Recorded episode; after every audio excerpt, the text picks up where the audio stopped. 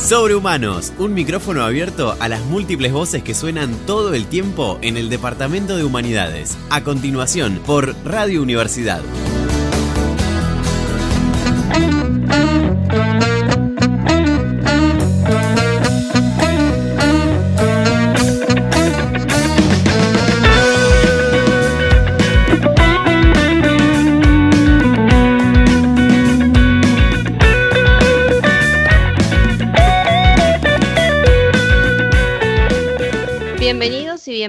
Bienvenidas a Sobrehumanos en el Aire, el programa de radio del Departamento de Humanidades. Quien les habla es Carmela Feola y junto con Lucas Boté le vamos a estar acompañando durante esta hora. Y estamos en el cuarto programa ya. Y la tercera semana me parece de cursada. Y te quería preguntar, Lucas, ¿extrañas ir a cursar? La verdad que sí, es muy... e- Es mi primer cuatrimestre en que no estoy haciendo absolutamente nada relativo ni a cursar ni a preparar un final y es muy raro. Es Me siento ¿no? demasiado raro, sí. Bueno, Pero pero, bueno, igualmente, claro, igualmente se dice en actividad, no es que decís, Sí, bueno, no, sí, sí. no te tomaste Nada, sí, obvio. Est- Estudiando, sigo estudiando, a ver. eh, pasa que ahora estoy como medio abocado a un proyecto, ¿viste? Y, o sea, por un lado eso, por el otro estoy dando alguna que otra clase particular, así que me vengo, vuelvo a los libros para ver Mm. Esas cuestiones. Pero sí es cierto que, bueno, eh, se siente raro no tener la presión de un cursado o de una materia específica, de un examen que, bueno, el, Claro, de un final, decir, bueno, claro. Sí, lo- los que escuchan que ya están recibidos saben de lo que hablo y los que están no se recibieron, bueno, ya van a saber de lo que hablo. bien, bueno, les comentamos nuestras redes de comunicación. Pueden ser a través de Instagram sobre Humanos Aire y a través de nuestro Facebook sobre Humanos en el Aire. Y además también contamos con un canal de YouTube. Exactamente. Sobrehumanos, producción, ya me lo rehice de memoria. Eh, que ahí, bueno, también colgamos bastantes cosas, que son todos los programas. Lo bueno es que eh, estamos viendo de... Bueno, sí, yo tengo ganas, hay que ver si rinde o no, pero de, de pasarlo a Spotify y así ya ampliamos otra plataforma.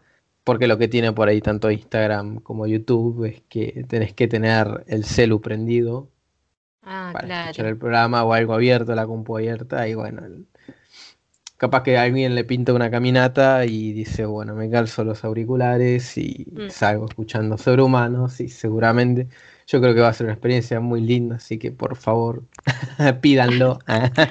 Nada, em, pero nada, Nos eso vamos- sí. Como que nos vamos expandiendo hacia otras redes. Sí, sí, sí, la idea sería esa. Vamos a ver si lo Bueno. cumplimos. Y si la Sí. gente quiere también, porque Sí, que- también. Así que Pero sí, bueno. bueno, si quieren, si no, o todas las preguntas, dudas, consultas, todo lo que quieran saber, o si quieren participar del programa, nos pueden dejar un mensajito. Sí, total, nosotros hacemos. Si, si tenemos críticas negativas, sabemos que no tenemos que hacerlo. Claro. Así que bueno, y compartan nuestros videos también, porque nada, lle- lleva su proceso también. No es que- Sí, es su proceso, hacer video, editar, hacer entrevistas. Y hablando de entrevistas, vamos a hablar de la entrevista de hoy, que es el lujo. De lujo porque, bueno, tenemos a una ex sobrehumana, más a que Pilmaiken. conocida. Vamos a tener a Pilmalquén Villanueva y a Laura Langoff. Ellas nos van a estar comentando un poco eh, sobre filosofía y fotografía y el curso que están realizando con UPAMI. Exactamente. Estamos, bueno, un poco retomando la- lo que dijimos la otra vez. Nos vamos un poco de historia y obviamente nos tenemos que ir de historia, por más que nos sintamos cómodos. eh, y ahora le toca filosofía. Y de hecho, también para la semana que viene, también vamos a tener más de filosofía. Es buenísimo, yo tengo muchas ganas de, Mm. de que vayamos por ahí. Así que bueno, ellas también hicieron, nos van a hablar un poco de, de su proyecto que tenían sobre esto de que mm, no solamente los cursos de UPAMI, sino los de mm, eh, las caminatas por la Bahía Oculta, que es también otro proyecto que tuvieron por parte de la municipalidad en este caso. Si te parece, lo vamos a escuchar. Bien, genial. Vamos a un tema musical y después del tema las escuchamos.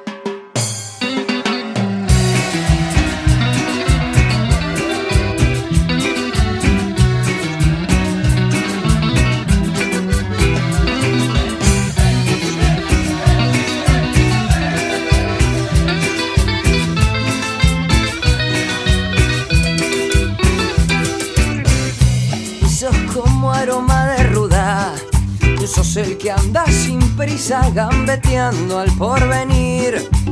Esa filosofía de barriada es tu esencia, reflejada en lo simple de las cosas que decís. Bueno, estamos acá con una de las mentoras de Sobrehumanos. Un placer tenerte acá, Pili. Así que por favor, primero presentate y bueno, ahí te escuchamos. Bueno, mi nombre, bueno, en realidad, eh, buenos días, buenas tardes y buenas noches, dependiendo de a qué hora me estén escuchando. Este, nada, es, raro volver del otro lado a Sobrehumano, porque por lo general uno era el que hacía las entrevistas, no era el entrevistado. Entonces fue que, nada, viste que es medio raro contestar. Este, nada, mi nombre es Pilmaiken Villanueva, soy profe de filosofía, eh, estoy estudiando historia, la licenciatura. Y qué más. Y bueno, nada, esto mismo, eh, hace algunos cuatrimestres atrás, junto con acá con mi compañera Laura Langoff, este, estuvimos dando clases en UPAMI. Eh, de eso devino la cuestión de formar este curso de fotografía y filosofía. Este, Lauris me abandonó, la recusaba, la pobre amiga, pero bueno, sí, este, este año este, no me acompañó, así que tenía que armar un UPAMI que, nada, que respondiera un poco a los intereses que yo tengo y que bueno, ¿qué es esto? ¿Qué es la fotografía? ¿no? Y, hacer ese cruce con la filosofía. Yo trabajé muchos años en el Archivo Histórico Salesiano y con eso era monitora de las salas de fotografía, o sea que me tocó muchas veces tener que identificar y catalogar una gran cantidad de, de fotos y ahí me di cuenta de que sabemos mucho de esta cuestión de la fotografía como una cuestión estética, pero sabemos muy poco de la cuestión técnica de la historia fotográfica. Es decir, hay personas que tal vez no pueden identificar un daguerrotipo de un platinotipo o tal vez no tenemos conocimiento para identificar un revelado DOP de un revelado POP. Bueno, estas cuestiones que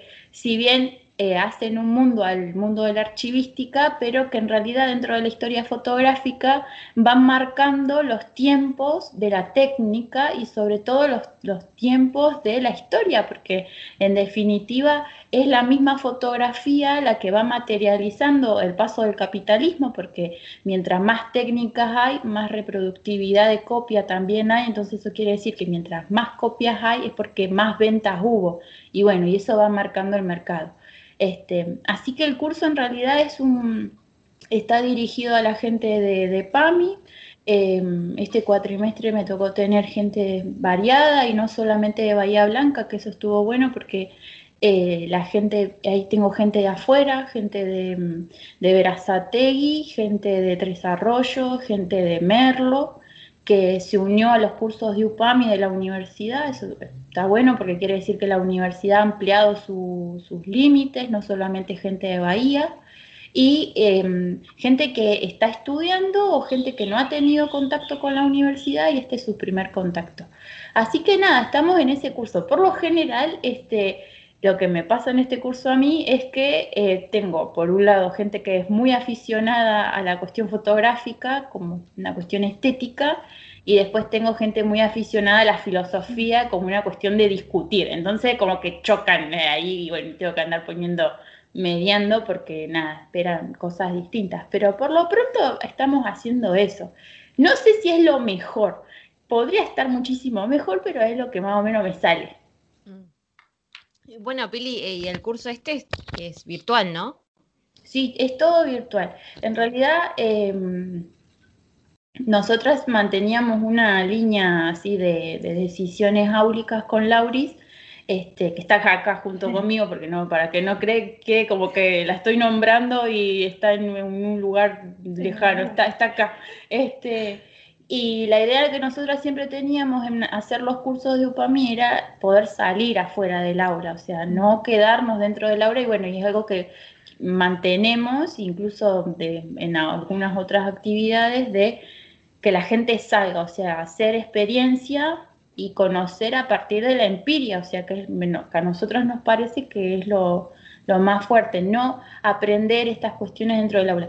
Lo que pasa es que, bueno, que a través de la cuestión de COVID y la pandemia no se puede tener contacto con el material, que hubiera estado muy bueno poder aprender estas cuestiones en, en el campo, es decir, bueno, vamos a un archivo e identifiquemos cuando tenemos un negativo de nitrato y cuando tenemos otra clase de negativo, un negativo de acetato, por ejemplo. Bueno, estas cuestiones que a la vista son muy, son muy perceptibles porque el material es distinto, que bueno, eso también habla de la técnica y habla del proceso de mercado, porque bueno, todo lo que mencioné anteriormente este, está todo íntimamente relacionado y mm, se puede ver. Y así como, bueno, también mientras hablaba pensaba que, bueno, que también está esta cuestión de que tiene su base filosófica. ¿Y por qué tiene esa base filosófica? Y porque en realidad la fotografía nace como tiene un origen que no es el más, ¿cómo por decirlo? el más común y que en realidad está ligado con los intereses de los estados, está ligado con la revolución industrial, que eso a veces queda perdido y lejano porque solamente últimamente eh, reconocemos este lado estético, este lado artístico que deviene mucho tiempo después, es decir, este lado de la fotografía nace cuando la fotografía se mete dentro del campo artístico, que eso no ocurre a principios de, en, sus inicios, por así decirlo. Este, y creo que está bueno mirarlo porque a veces la vista de lo que vemos, como dice John Berger, está en, íntima relación con lo que nosotros creemos del espacio. O sea, pienso, no sé, en que la fotografía fue funcional a la campaña del desierto, fue funcional a los estudios antropológicos, a los primeros estudios antropológicos etnográficos donde les medían el cerebro a, las personas, bueno, el cerebro no el cráneo, bueno. Mm, este, y también fue funcional, no sé, en el campo de la criminalística, o sea, era funcional para materializar contextos que hablaban de un otro que había que controlar. Entonces digo, bueno, es interesante por ahí tal vez dar cuenta de estas relaciones entre la fotografía y la filosofía y después también por el mismo hecho de que la filosofía, la, filosofía, la fotografía marca este, una manera de entender el tiempo y el espacio que Últimamente, tal vez lo vemos más ahora con el tema del celular. Tenemos un proceso fotográfico incorporado directamente en una cámara, en un dispositivo, que ahora con plataformas como Instagram o Facebook nos están marcando otra forma de percibir el mundo, porque es la instantaneidad. Y la fotografía también nace con esa cuestión de, de lo instantáneo. Así que nada, o sea, a mí me parece que hay mucho para decir porque hay mucho para hablar de estas relaciones. Incluso, bueno, tal vez, no lo digo yo, lo, lo dicen los filósofos, o sea, hay gente que está dedicada y que, se, que estudia esto, pero este, nosotros en el curso leemos mucho a Susan Sontag, leemos mucho a Berger, a John Berger. Este, bueno, ahora voy a dar, vamos a leer a Dussel, y un poco a Levinas, porque tenemos que ver qué pasa con este otro cuando se empieza, la fotografía va de la mano de las campañas este, estatales para, para avanzar con el, ¿cómo es? En el territorio. Así que nada, estamos ahí. Bueno, Pili, eh, yo tengo una pregunta. Sí. con esto del tema de la virtualidad. Eh, que ¿Cómo es dar fotografía ahí a través de, de una pantalla? ¿Se puede? ¿Se complica? ¿Está bueno? Y es una paradoja, porque yo estaba analizando el tema de la lente y, el tema de la óptica y estoy inmersa en esa misma óptica, porque si no tengo esta cámara no puedo, no puedo dar clase. Mm. Este, en ese ámbito filosófico, pensándolo, este, tenemos esta cuestión. Y después en cuestiones prácticas este, se complica un poco, porque en realidad esto que nosotras... Eh, queríamos sostener ¿no? de todos los, cursos de UPAMI, que es que podamos salir. Este, mm, o sea, sería lo mejor, sí es lo mejor, pero podemos, es lo que hacemos con lo que tenemos. Y me parece que la virtualidad tiene sus complejidades porque no nos podemos ver, este, hay situaciones que se podrían trabajar mejor, pero también tiene sus ventajas, que es que nada, estamos conociendo gente de otros lados que, está, que se interesa en los temas que se proponen dentro de la universidad y me parece que eso también está bueno. Mm. Bueno, y también he visto que sacás un montón de fotos. Sí, no sé. bueno, a Lucas también le pasa lo mismo, él también Ama Sí. sacar fotos. Pero las de Pili son muy lindas. No, no, la de Luquita también. Bueno, pero, Ah. te- pero ponele, yo veo la foto de Luca y tenemos más o menos el mismo estilo, que es cuando vos vas caminando por la calle y te parece Exacto. algo que encuadra y te encuadró y te pareció genial a la vista y sí, bueno, la saco, que, que en realidad habla de que uno hace foto por hobby, porque yo en realidad saco foto de hobby, no es que me dedico a esto, o sea, no, nada. Vi una, vi una lucecita que se reflejó en un vidrio y dije, ay, mira qué lindo, y ya está, y la foto es esa, el ay, mira qué lindo. Es, para mí es más como un fin terapéutico. De, o sea, tiene que ver con el hobby y tiene que ver con, bueno, nada, está, está bueno, está... Yo te digo que una cosa es lo que publico y otra las que saco, porque si que mostrar las que saco, ya pobre celular me... si pudiera hablar me estaría pidiendo, rogando, por favor, liberame espacio porque...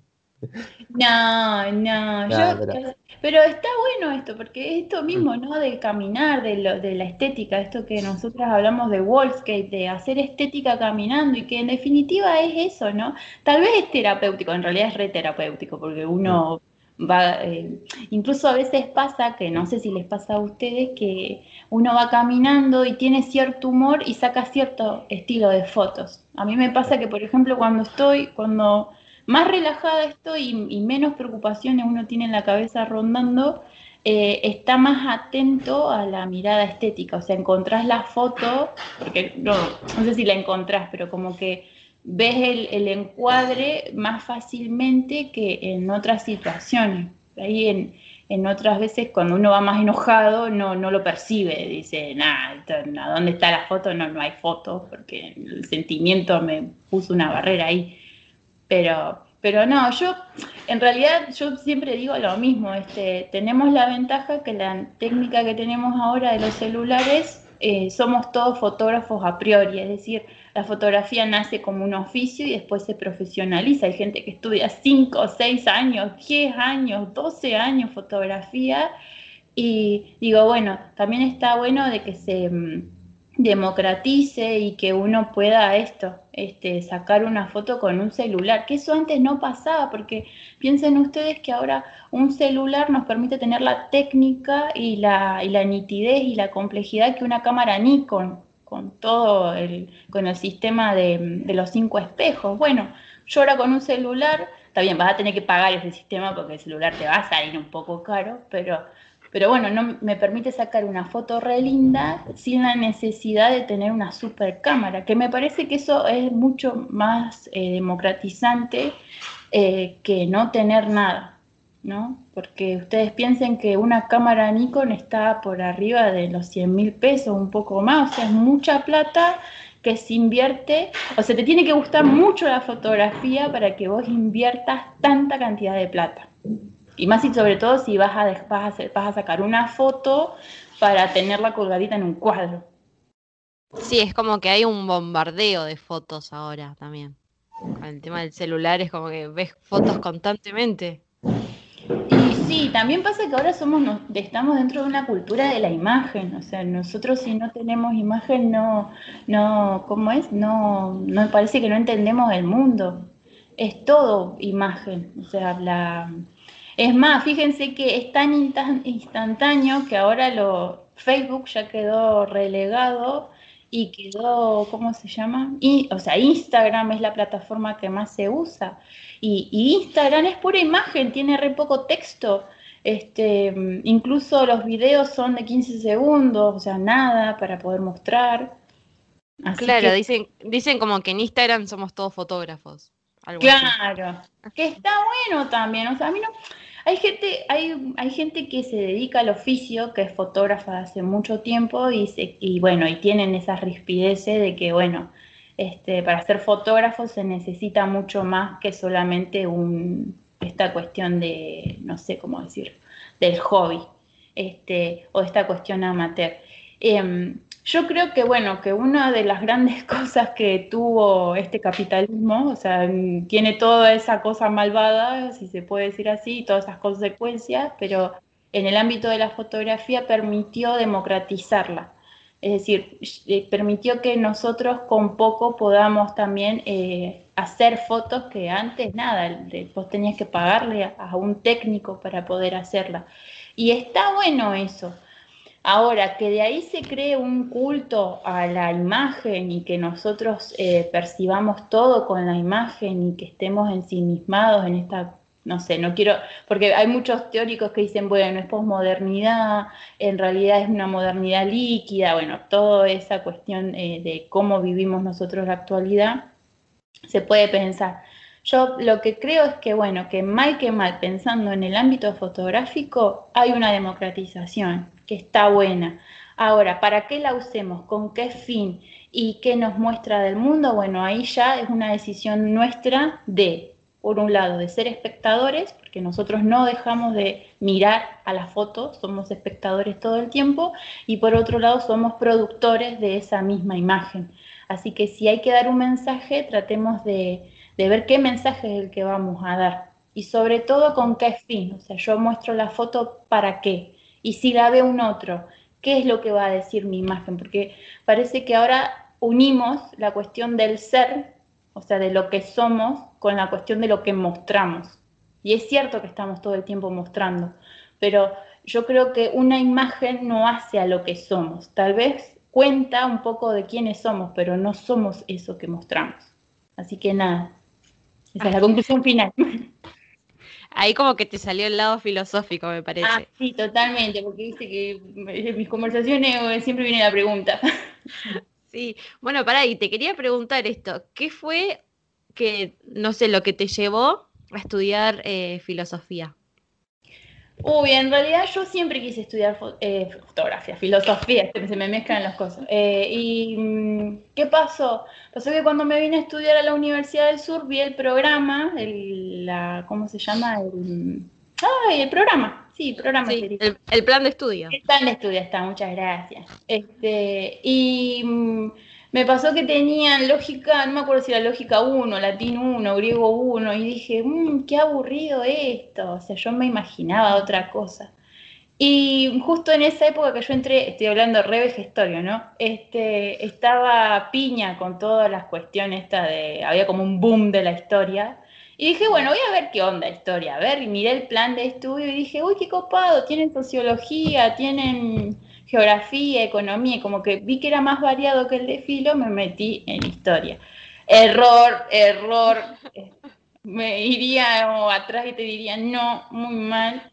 Este, y bueno, y en esas idas y venidas y por esas situaciones maravillosas que uno tiene a medida que cursa la carrera, que siempre nos pasa, este, nada, me vi que estaba muy cansada de estudiar historia, porque bueno, ustedes saben cómo es la, vida del estudiante universitario con sus altibajos y sus grandes mm, eh, momentos donde estalla de felicidad. Y en una de esas cuestiones donde estaba con ese altibajo me encontré con que en realidad a mí mucho, o sea, me gustaba, pero no era mi, no era lo que quería. Entonces dije, bueno, voy a hacerle caso a esta pequeña niña que tenía antes y bueno, me voy a anotar a estudiar filosofía en el Juan. Porque dije, no quiero estar cursando en la universidad otra vez porque si no se me van a mezclar la... no iba a tener tiempo. Así que nada, me anoté en el Juan y bueno, y empecé a cursar las dos carreras en paralelo. y dio la casualidad que avancé mucho más cuando empecé a cursar filosofía que, que mientras estaba cursando historia solita. Este, y creo que tiene que ver también con qué nos hace felices, es decir, algo que, si me están escuchando estudiantes de humanidades, este, y sobre todo para aquellos que están en ese punto de altibajo, este, creo que alguno tiene que ser, va a sonar re, mm, nada, eh, eslogan de publicidad de chicle, pero uno tiene que hacer lo que realmente este, tiene ganas, porque en definitiva el aprender es, es, una cuestión del querer, o sea, tenemos que querer estudiar algo y sobre todo también el estudiar tiene que ser una cosa compartida, tiene que, vos tenés que tener ganas de estar con un otro, con tu compañero, con tus docentes, con, con las personas con las que transitas la carrera y te tiene que gustar eso. Y mientras más lo disfrutes, más aprendes, porque como lo no sé, como, porque como haces esto que te gusta, hay una canción de Facundo Cabral que habla de esto, eh, que él dice, bueno, si uno hace lo que le gusta, este, camina más rápido. Así que nada, me salió un eslogan de chicle, pero bueno, está bueno, porque vieron que las conversaciones con los universitarios, este, yo le digo que parecemos el Fobiclub, nos juntamos y charlamos de todo lo, lo tristes que estamos por la carrera y nunca hablamos de aquellas cosas que nos hacen felices. Y, y, da la casualidad que cuando hablamos de las cosas que nos hacen felices, está siempre relacionado a una nota. Mm. Entonces digo, bueno, pensemos también en qué lugar estamos transitando nuestra educación universitaria, porque eh, la educación universitaria es la puerta de entrada para, no es el fin de. Este, así que nada, bueno, perdón por el... Mm, nada. Ah, está bien igual. Más que nada, incluso está muy bueno que reflexionemos esto, no más allá de, de la cuestión universitaria en sí o cómo veníamos antes y estamos ahora, sino también pensando en el ahora, en... Está bien, yo, sé que esto por ahí, el programa trata de distraernos un poco, pero, oh sorpresa, estamos en pandemia. y hay muchos casos de gente, al menos que he visto, que por ahí se están replanteando ciertas cosas que dicen, bueno, che, mira, yo la verdad hubiera, me hubiera dedicado más a otra cosa, porque claro, nos da una incertidumbre tal que empieza a mirar más a esto de los gustos, de querer hacer cosas que antes quería pero se privaba. Eh, bueno, qué sé yo, por parte del estudio también suele pasar algunas de estas cosas del querer, ¿no? De decir, bueno, eh, eh, conozco casos que, que, sí, hay gente que por ahí le, hizo un clic y estaba estudiando X, X cosas, X carrera, que por ahí no le cerraba tanto y terminó haciendo algo que más quería.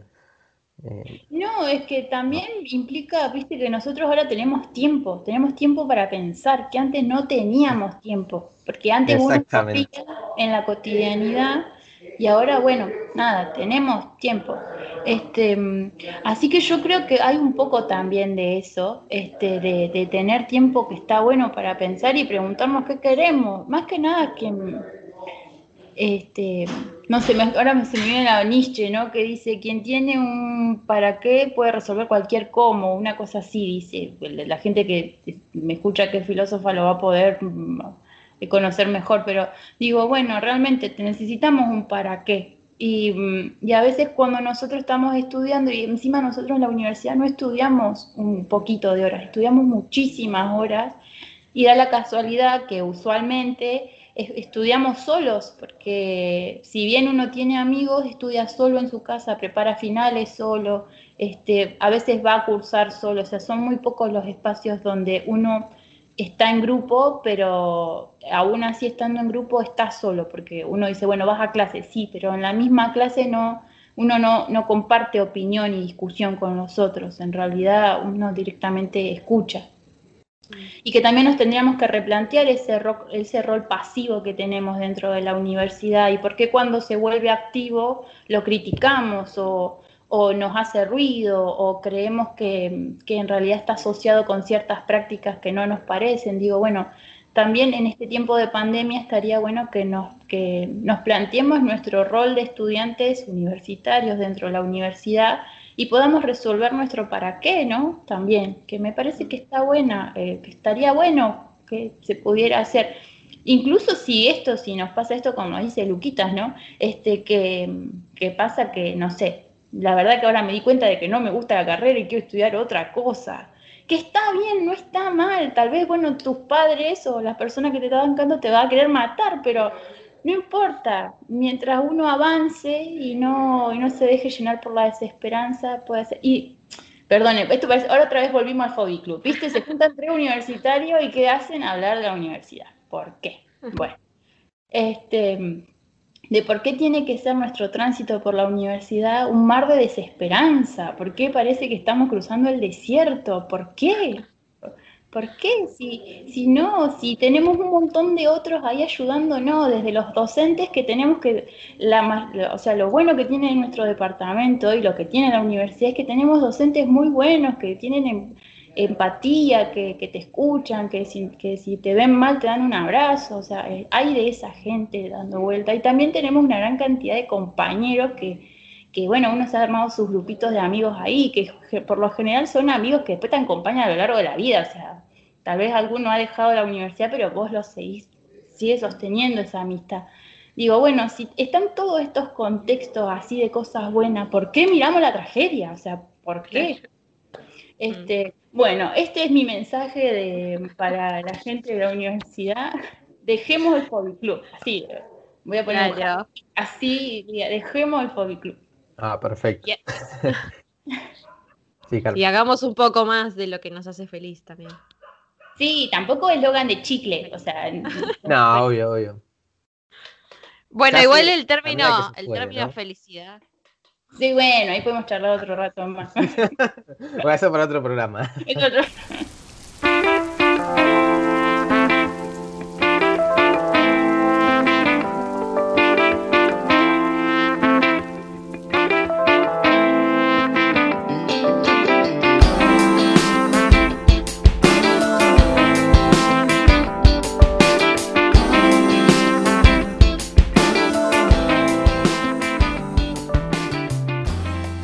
bueno, y estás ahí con, tu compañera Laura. Laura, mm, bueno, un poco también, más allá de, lo que estuvo hablando Pili, bueno, antes que nada, ¿nos puedes comentar un poco de vos, a qué te dedicas y cuáles, cuáles son tus espacios ahora que compartís con Pili?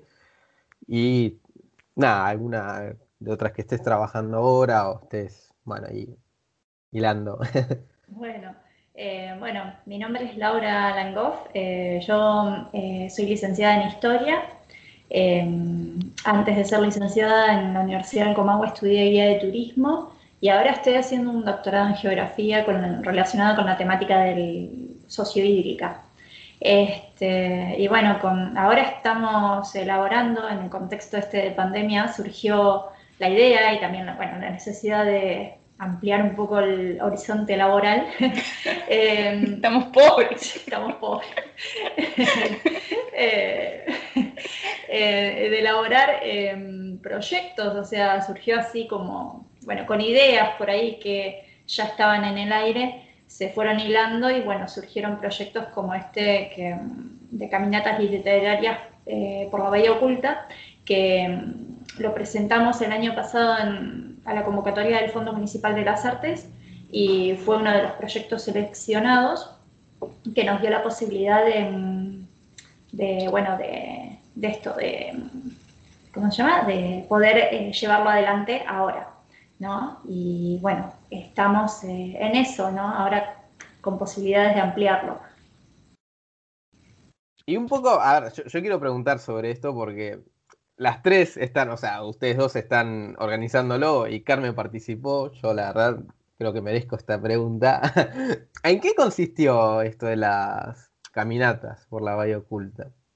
Eh, son caminatas em, que, bueno, nosotras seleccionamos eh, espacios itinerarios para hacer dentro de Bahía, eh, en lugares que, bueno, en este caso fueron, son lugares que son transitados comúnmente, pero que no miramos, o sea, que no nos detenemos, o sea, los transitamos em, y nuestro andar diario por la ciudad es como andar por un túnel, no, no le prestamos por ahí mucha atención a, no sé, a los detalles de los edificios, a, mm, no sé, al, lugar, ¿no? al entorno. Y también eh, lo complementamos con, eh, bueno, esto del caminar, em, lo complementamos con la lectura, de fragmentos de obras literarias, o sea, que son en algunos casos, como en el caso de Maya, em, eh, ¿cómo se llama? Eh, todo verdad perecerá. Todo perecerá, que es una, para mí es una novela hermosa, que habla de Bahía Blanca en la primera mitad del siglo XX, eh, de esa bahía totalmente diferente de la actual. Bueno, en ese caso y en otros, ¿no? Leemos fragmentos que están relacionados por ahí con ese lugar o que los podemos relacionar con ese lugar. Por ejemplo, en uno de los paseos fue el Parque de Mayo y ahí eh, leímos a Toró, o sea, toda esta cuestión de caminar en el bosque. Acá en la ciudad no tenemos bosque, casi que no tenemos árboles, eh, nos morimos de calor en verano. Eh, pero bueno, el Parque de Mayo nos pareció un contexto por ahí, al menos tratar de acercarnos, ¿no? Em, o bueno, reflexionar en el caso del tema del agua, del agua que circula eh, por la ciudad, no por las cañerías, sino el agua, eh, el arroyo, el arroyo Napostá, eh, que está ahí tan invisibilizado, o sea, bueno, porque lo hay, una decisión política atrás, ¿no? De construir un, ¿cómo se llama? Un túnel.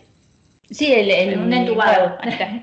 Em, y entonces ahí, eh, en ese caso, por ejemplo, leímos eh, diversos fragmentos y la gente se, se, acerca de otro modo, o sea, eh, quien lo hace a conciencia se acerca de otro modo. Por eso nosotros decimos que son caminatas más, no recreativas, sino más relacionadas al, a lo cultural, a eh, como experiencia estética. nosotros seguimos a. Siempre lo, a Careri, porque yo siempre, lo digo mal. Francesco Careri, que es un arquitecto italiano, él empezó con esta cuestión en Roma, es contemporáneo, no es un hombre relativamente joven. Eh, en Roma, eh, con su grupo de estudiantes, haciendo caminatas a través de, diversos espacios de, la ciudad y los denominaron Wallscape que es esta, bueno, caminar, el caminar como una experiencia estética. Y nosotras lo utilizamos como una metodología para llevar adelante este tipo de, de, prácticas, ¿no?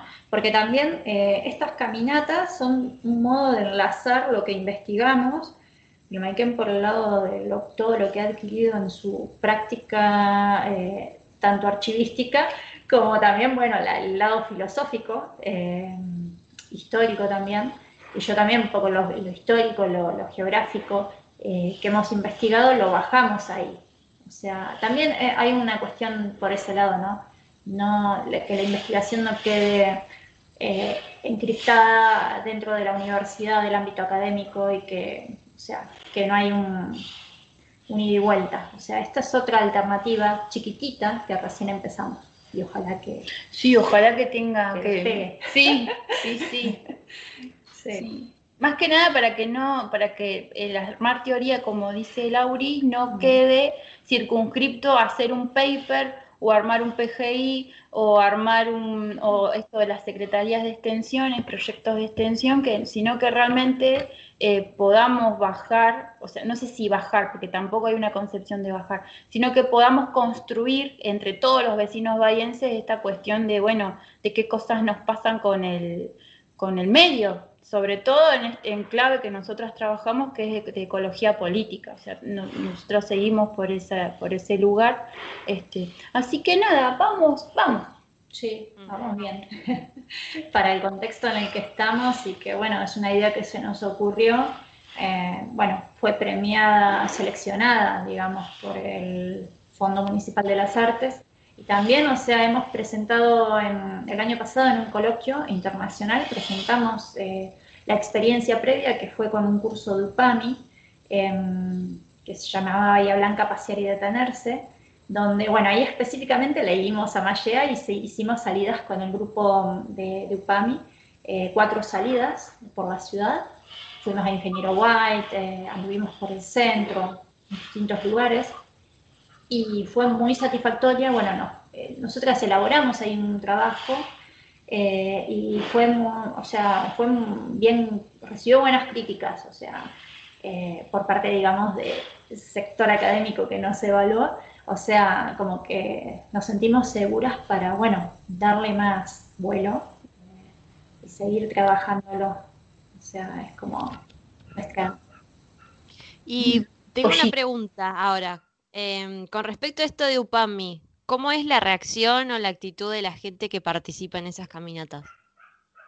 y eran entusiastas. Este, pasa que, bueno, ya un grupo de UPAMI es, o sea, un grupo etario que tiene algunas sus complejidades, em, y dar clases en un contexto cerrado, en un aula, o sea, las clases formales que nosotras también teníamos en la universidad, em, por ahí se dificulta un poco, tiene sus, bueno, la cuestión de la didáctica y demás a veces se, complica, y otras eh, cuestiones que es interesante para, para seguir analizándolo, pero en el caso de, de, esto de las caminatas, o sea, como que el grupo lo disfrutaba más, o sea, Y mm, eh, lo que permitió también fue que afloraran aspectos de su memoria, de la memoria de las personas. O sea, por ejemplo, en un recorrido por Villavista, una señora eh, viendo esto de las casas más antiguas que todavía se conservan, sobre todo en los barrios, eh, vieron que las casas antiguas tenían los nombres de los constructores, tienen, mm. y vio el nombre de, su, abuelo. Sí, su abuelo. Y como que se emocionó mucho y fue, o sea, ella no sabía que esa casa, bueno,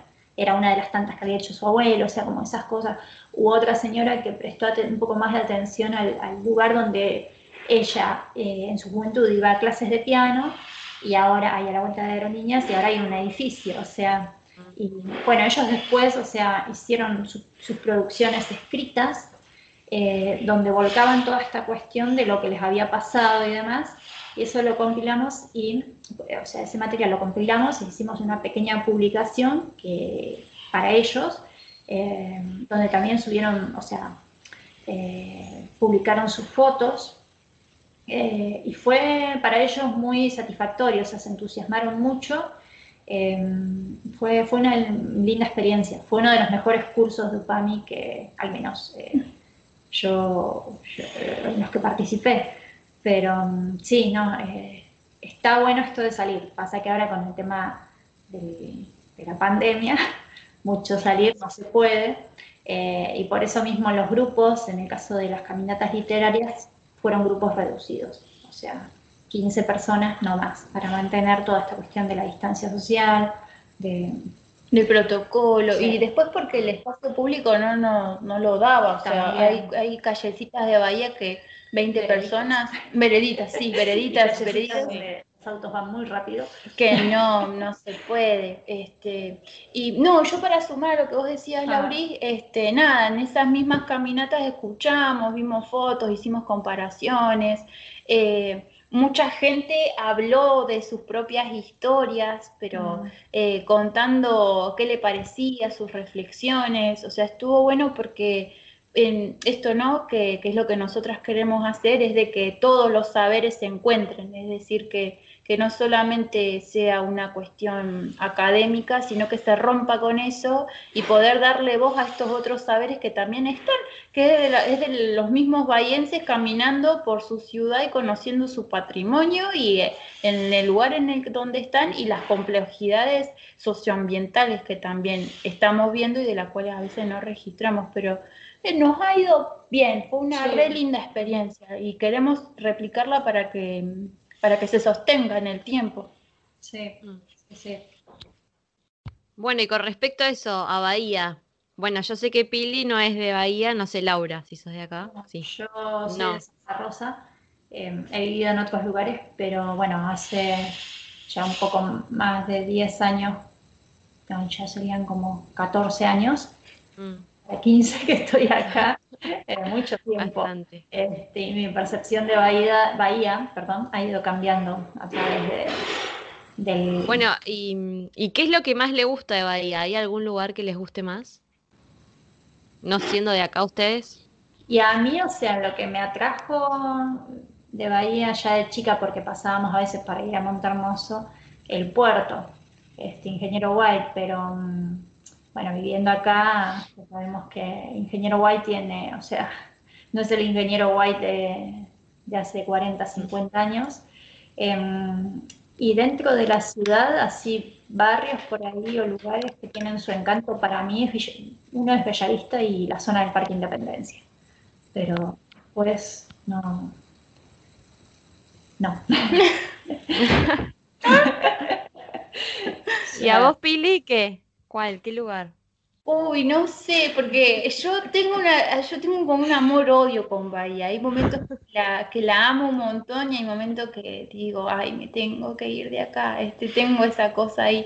Yo creo que, mm, que los espacios, o sea, y sobre todo los espacios en Bahía, uno los construye en función de sus afectividades. Entonces, bueno, esto que hablábamos de la topofilia y la topofobia, ¿no?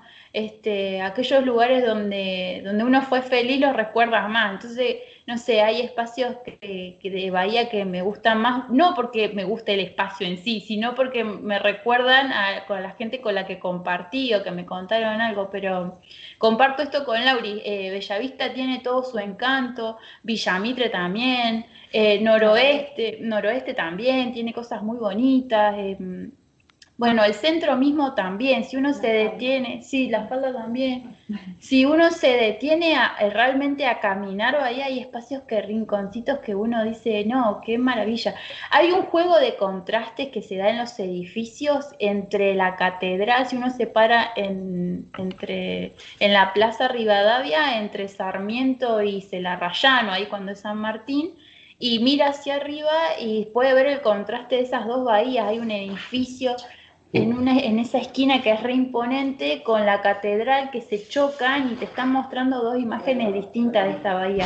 O incluso en el mismo mercado municipal, este, bueno, todo el tema que hay con la plaza, ¿no? Que qué nombre tiene la plaza, tiene tres nombres, todos la conocemos distinto, la Plaza Lavalle, la Plaza del Sol, bueno, este, creo que ahí también perderse en el mercado municipal está buenísimo porque pareciera, es otro mundo dentro del mismo centro y y está bueno. Este, yo creo que hay muchísimos lugares en Bahía que a uno le pueden gustar. Bueno, incluso ustedes deben tener sus, lugares favoritos, ¿no? Pero que por lo general, este, nada, están asociados con esto. Bueno, por ejemplo, el Parque de Mayo, ¿no? Que uno siempre lo relaciona por el tema de los árboles. Em, no, y mirando en estos árboles, una cosa que critico mucho y que la, gente seguramente que me conoce ya de estar cansada, es que esto que decía Laura, hay muy pocos árboles. O sea, yo no puedo entender cómo a una señora se le ocurre sacar el césped, cortar el árbol y dejar todo cemento. O sea, por el solo hecho no quiere barrar las hojas. Me, me parece una locura. Este, yo no lo puedo entender sobre todo porque del lugar donde yo vengo, tener un árbol es una cuestión de lujo, o sea, hay que regarlo, hay poca agua, este, tener un árbol es, es casi como tener una familia más, otro miembro más de... Entonces, bueno, le critico eso a Vaya, que hay muy pocos árboles. Y después la obsesión, y perdón, y acá me enojo y me sale el full, así, de construir edificios eh, donde ya hay una sobrecarga de edificios. Es decir, no, me parece que el plan de vivienda tiene que ampliarse, eh, poder ver otros barrios que seguir sobrecargando el centro de edificios de gente que ya no da más, o sea, la problemática de agua también viene de eso. Así que, nada, esos son, son mis, mis, puntos de enojo con, con la bahía, pero después, no, tiene estar lindas como todas, como toda ciudad, ¿no? Bueno, y estábamos escuchando a Pilmaiken y a Laura. Eh, les agradecemos mucho por haber estado en este programa, por habernos compartido lo que hacen. Este, espero que, bueno, que puedan volver otra vez y que puedan seguir con este curso de, fotografía y filosofía. Así que bueno, nada, chicas, les agradecemos un montón. No, muchas a ustedes y, nada, y como que mm, por haber sido parte de Sobrehumanos y haber estado tanto tiempo, me alegro un montón de que estén ahí, que estén ocupando esos espacios, que se escuchen sus voces y ojalá que se sumen otras más. Bueno, eh, por mi parte también, gracias por el espacio y bueno, por el interés este de saber un poquito más de el proyecto de las caminatas literarias y bueno, lo que estamos haciendo también. Así que gracias. Y no, gracias a ustedes. Sepan que cuando ya cualquier proyecto que larguen, avisen, no, pasamos el chivo ahí, que le hacemos bombo, todo y. Ah, yo quiero participar, posta que me. Sí, las caminatas. Sí, sí. En su momento me, enteré tarde y estaba en otra cosa, pero me, gustaría, me gustaría hacerla, totalmente.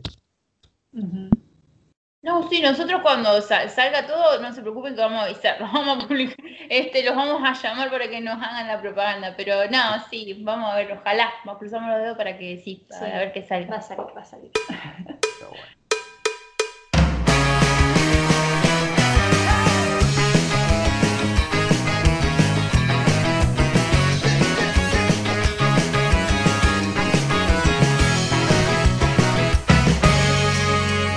Bueno, agradecemos muchísimo a Pili y a Laura. Eh, nada, se represtaron también ellas como para darnos la entrevista de lo que comparten, que está buenísimo. Hablaron dos temas que a mí me fascinan, que son parte de mi, mis escapes mentales, las pequeñas escapadas mentales que uno tiene todos los días, que es la fotografía y la caminata. Es lo más lindo que hay. Yo las combino ambas. Muy lindo hobby, muy linda terapia, muy recontra recomendado, por favor. Si tienen que si tienen que aprovechar cosas como para despejarse, no es malo, a mí me funciona. y no sé a vos, Carmen. Bueno, esa pregunta me había quedado por hacerte. ¿Qué es lo que te lleva a ver algo y decir, a esto le saco una foto? Buena pregunta. La verdad que no lo sé todavía. Yo camino, veo y digo, uy, qué lindo esto. Saco la cámara, sigo viendo si me sigue gustando y le saco una foto. Mm. Me gusta mucho igual la luz del sol, el cielito, todas cositas muy, muy pintorescas. El atardecer. obvio. Y ahora se vienen los atardeceres de otoño-invierno que son los mejores para mí. Los mejores, sí. Bueno, yo también le quería agradecer enormemente a, Pili y a Laura por haber estado y también le quiero eh, mandar un saludo especial y un agradecimiento a, a, nuestros operadores, a Estefano y a Gabriel, que tienen que hacer magia con nosotros porque siempre nos vamos, nos extendemos un montón, así que ellos como que nos están haciendo el aguante ahí atrás en los controles. Mil gracias. Sí, sí, porque encima ahora tratamos de hacer lo menos posible barullo de hablar porque, nada, queremos más música. Sí, yo pienso que, si nos escuchan, ay, no, otra vez estos que se fueron por las ramas, deben decir. Así que bueno. Bueno, entonces no nos vayamos tanto por las ramas ahora. No, nos extendamos tanto. Exactamente. Les dejamos un enorme saludo. Eh, felicitaciones por el cuarto programa para nosotros. Yo te felicito, Carmen, si vos querés felicitarme. Y a los oyentes que han. El que haya estado con cuarto programa Lilo, pero por favor, díganos si le vamos a dar un premio, un premiazo. Así que ya tenemos que ver qué. Obvio, pero premio van a tener. Me digan, escuché los cuatro programas al hilo, me lo mm. sé todo, listo. E-, esa es la audiencia que queremos, un núcleo duro queremos. Así que, mm, bueno. Sí, exacto. Sin más pueden, que decir. Pueden comunicarse con nosotros a través de Instagram o a través de Facebook. Y ahí nos pueden dejar todas las sugerencias, preguntas, temas para charlar, temas que no les gustaron, todo. Todo va ahí. Sí, o cosas que quieran participar, que está buenísimo. Estaría buenísimo. Genial, bueno, y, así finalizamos el programa. Eh, bueno, gracias Lucas por haber estado. No, gracias a vos, Carmen por seguir bancando. y los esperamos en otros sobrehumanos en el aire el lunes a las 15 horas por AM 1240. Tired of the everyday routine? Ever dream of a life of romantic adventure? Want to get away from it all? We offer you Escape!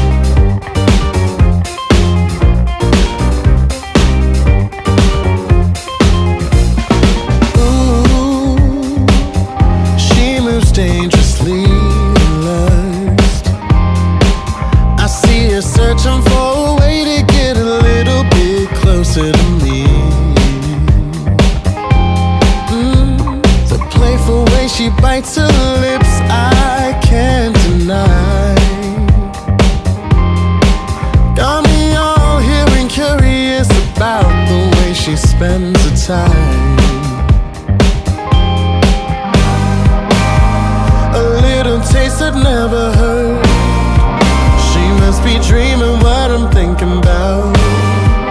Oh, she knows I'm staring back at her.